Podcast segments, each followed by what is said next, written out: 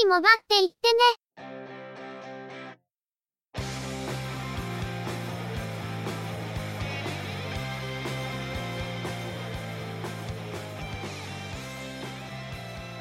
通信業界、モバイル、IT に関するニュースや話題を取り上げ、中の人が意見を述べたり、製品レビューまがいのことをしたり、様々な体験について、ご紹介していくポッドキャストです。ゆくもばのおしゃべりはすべて、合成音声によってお送りしています。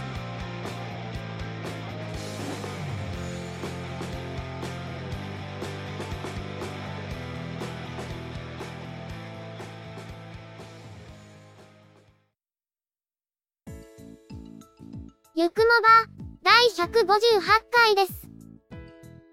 お届けいたしますのは、ネタを探してくるのが、中の人。そのネタをお話しするのは、佐藤ささらと、鈴木つづみです。相変わらず、中の人はセカンドライフにのめり込んでいるようですね。しかし不思議なもので、生活リズムは始める前より規則正しくなっているという。これまでいかに、自堕落に過ごしていたかってことだね。プレイ動画撮影の方法も分かったので、今後はこれまでに手を出していた活動とのリンクも取っていければいいですね。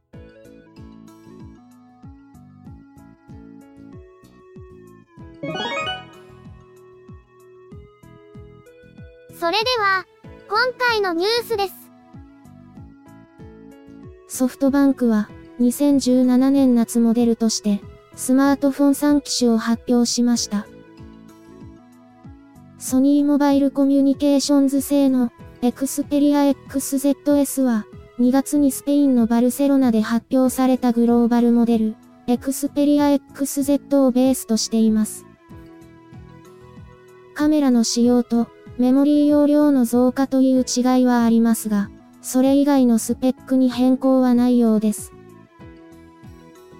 カメラにはレーザーオートフォーカスと RGB、IR センサーが搭載されるのは変わりませんが、モーションアイという新しいシステムが組み込まれているとのこと。最大画素数は2300万から1900万に落ちていますが、CMOS センサーの画素サイズがおよそ19%大きくなり、より明るく撮れるようになり、多重アナログ、デジタル処理で AD 変換ノイズも減っているとのこと。CMOS イメージセンサーはメモリー積層型になり、データの読み出しの高速化もしているそうです。これらの変更により実現したのが、スーパースローモーション撮影機能で、解像度は HD サイズ、ファイルは MP4 形式で、専用ボタンをタップすると、わずか0.2秒というごく短い時間を 960fps で記録。この部分が約6秒の映像に引き伸ばされるとのこと。他にも、カメラを構えて、被写体の動きを検知すると自動的に最大4枚の写真を撮影してくれる、先読み撮影機能も搭載されます。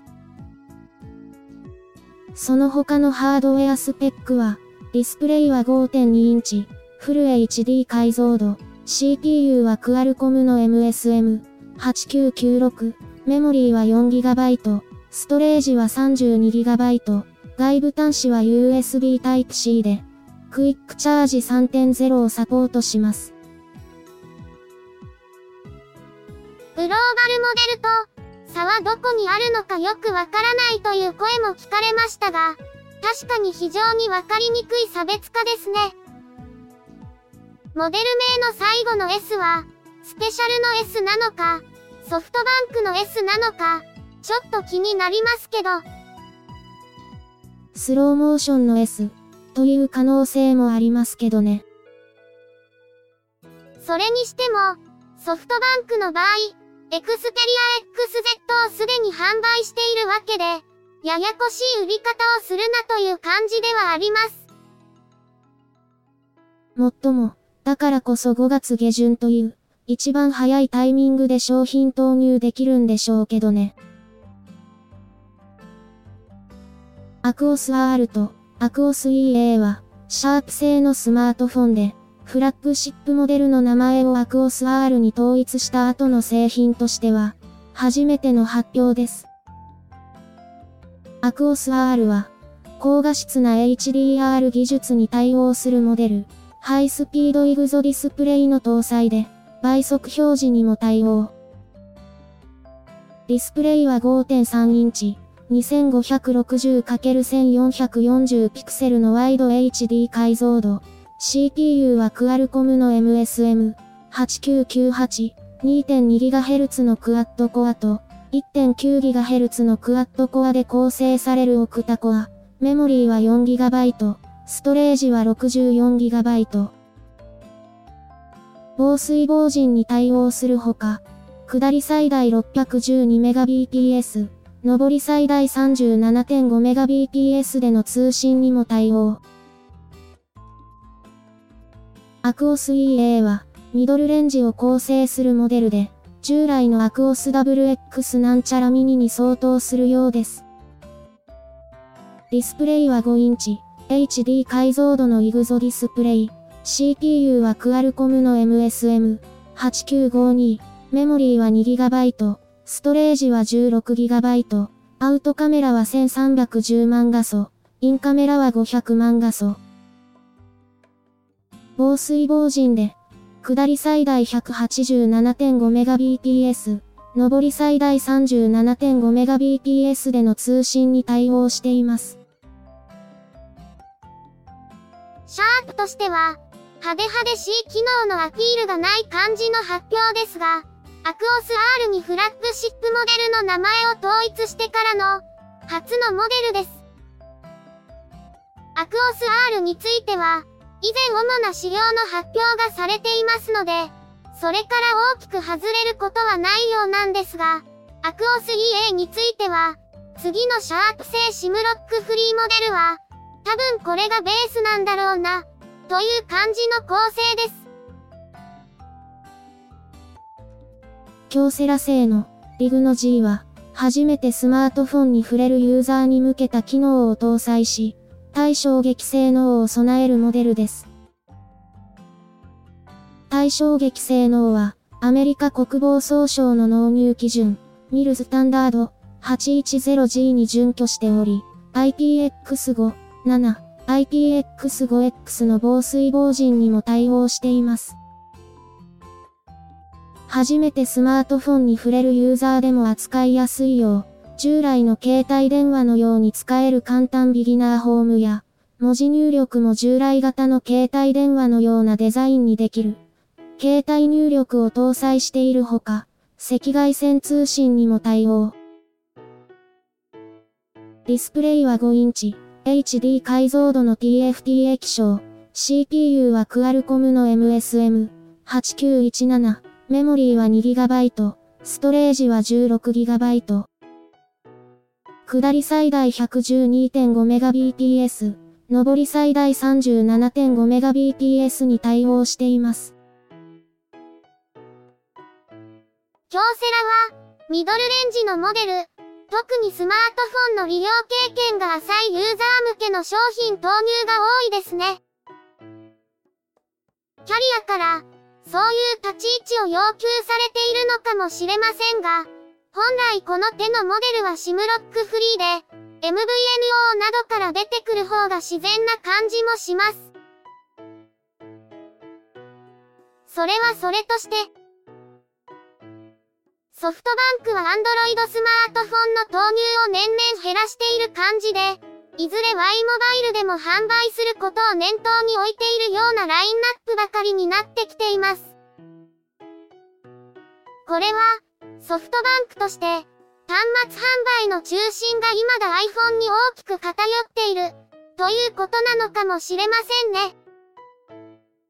ある意味では、Android 端末をまだ出しているだけまし、という感じですらあります。もっともこれは AXGP、ソフトバンク 4G があるから、という側面はあるのかもしれませんけどね。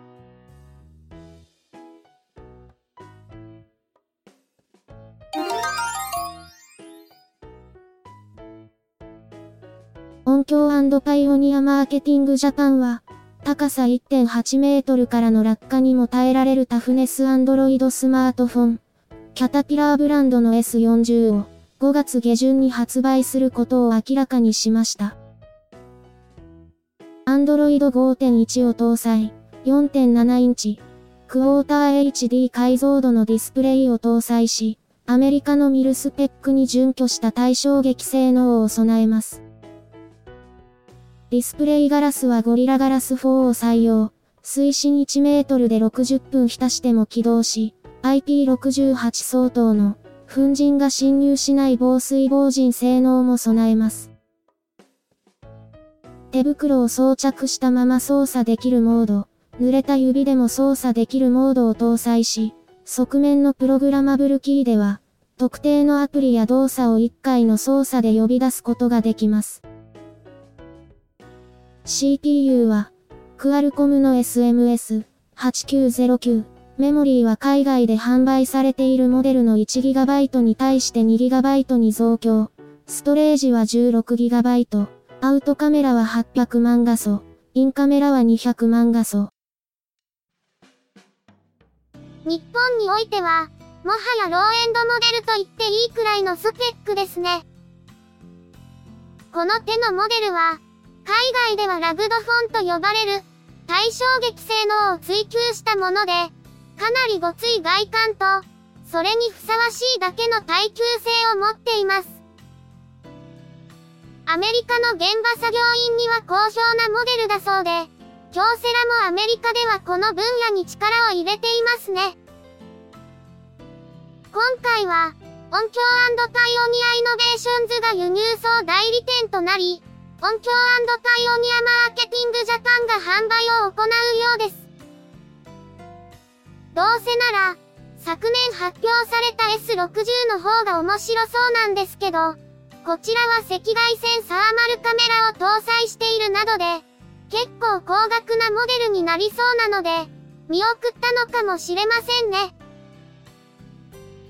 とにかく頑丈で壊れない G-SHOCK のようなスマートフォンが必要。というユーザーしか引っかからないような、スペック的にも価格的にも人を選ぶ感じのモデルですが、どれくらい売れるものなのでしょう？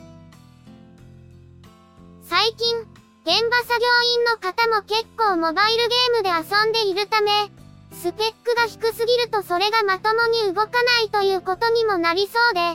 変なところで評判を落とさないかがちょっと心配です。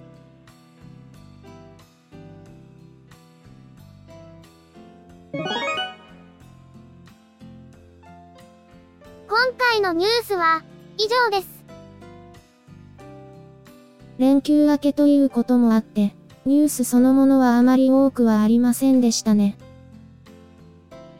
というか、アップ級のニュースは、扱わなくてよかったんでしょうか。まあ、あれは最初のトラブルの時から、こういうことになる予感はあったから、今回報道されている数々のトラブルについても、ほらやっぱり、という一言しか感想が出てこないんだよね。まあそれでは、尺が持たないですね。そういえば、いつもお世話になっている、タックポッドキャストの大道さんが代表をされている、augm 大阪の参加申し込みが始まっていますよね。ぜひとも伺いたかったんだけど、開催日が7月1日ということで、前日に月末処理を済ませて、その日のうちに大阪に移動しないと厳しいということで、今回は見送らざるを得ない感じで。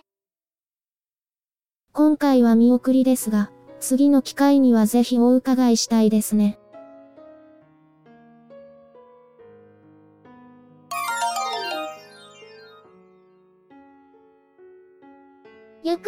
は、お聞きの皆様からの、ご意見、ご感想などのコメントをお待ちしています。iTunes、iOS のポッドキャストアプリからのカスタマーレビューの書き込みのほか、ブログ、Facebook ページへのコメントの書き込み、Twitter アカウントへのリプライ、DM、ハッシュタグ付きのツイートなど、様々な方法を用意しています。いずれの方法でも、いただいたコメントは、中の人はちゃんと目を通していますので、遠慮なくコメントいただけると嬉しく思います。また、いただいたコメントは、ゆくもばの中で紹介させていただければと思っています。ツイッターのアカウントは、yukumoba、ハッシュタグは、シャープ、yukumoba です。ブログ、Facebook ページなどは、番組名でググったら出てきますので、ぜひ、検索してみてくださいね。また、YouTube 動画へのいいね評価、チャンネル登録、コメントもいただけると、続けるモチベーションにつながりますので、ポッドキャストともども、どうぞよろしくお願いします。それでは、今回はこれで失礼いたします。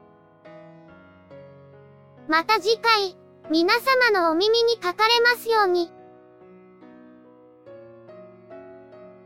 ゆっくりもばっていってね、の制作は、音声合成に、チェビオ、クリエイティブスタジオ S を使っています。内容の構成や編集、ネタ出しは、中の人、AKA、ハイマウント、声の出演は、佐藤ささらと、鈴木つづみでした。